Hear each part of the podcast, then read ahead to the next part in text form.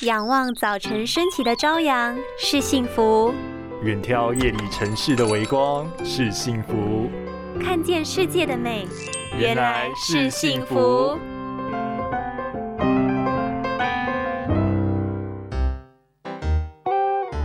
可能有的症状是眼睛干涩不舒服，到眼球胀痛、偏头痛到呕吐。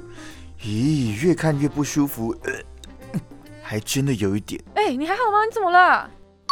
千万不要忽略眼压高，小心招来视力小偷青光眼哦。青光眼在台湾是导致失明的第二大原因，往往在人还没有察觉到任何异样的情况下，就已经悄悄走进了我们美丽的世界。广州的中山大学教授教大家用指测法一起测测眼压。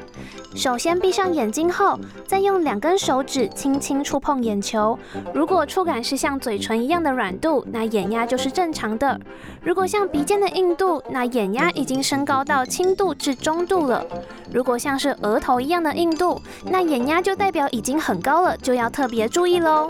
如果硬度已经达到鼻头以上的朋友们，除了可以用温毛巾舒缓眼睛紧绷，平时不妨也可以多吃这含有花青素和叶黄素的食物，促进眼睛视紫质的生长，并稳定眼部的微血管，增加循环，有助于保护眼睛，来降低罹患青光眼的风险哟。拥有清晰明亮的视野就是幸福，捍卫世界的保护力，一起革命。